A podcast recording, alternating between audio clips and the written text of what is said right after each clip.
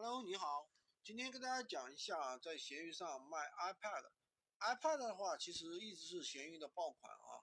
当然，这里面的这个各种规格呀，这种水也比较深。有什么原机，有什么解封机，有什么扩容机，对吧？呃，咱今天呢，重点不是想谈这个啊。有一个学员就说了，一个粉丝就说了，他说：“哎呀，我上了 iPad，咨询量真的是太大了，但是呢。”就是不出单，那我问他怎么回事啊？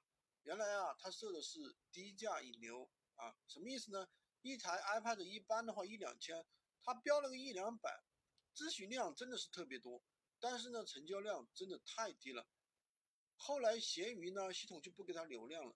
低价引流呢是非常其实不可取的，这样会导致你的工作量非常大，但是呢，成交量反而很低。顾客反而会有受骗的一种感觉，就是说你故意故意骗人。其实还有一种呢，就是容易引发违规低价。虽然说低价引流在闲鱼上是没有明文规定，但这种投机取巧的事情，平台是不会纵容的，还会判断你是叫做那个高仿啊，还会判断你是贩贩卖假卖假冒物品，卖假冒物品啊，也是会有的。但像这种，我跟大家总结了三点是容易犯低价引流的。第一种呢，就是一手就是价格跟主图不符，比如说你的主图是三层收纳盒，但是呢你的价格却是一却是一层的。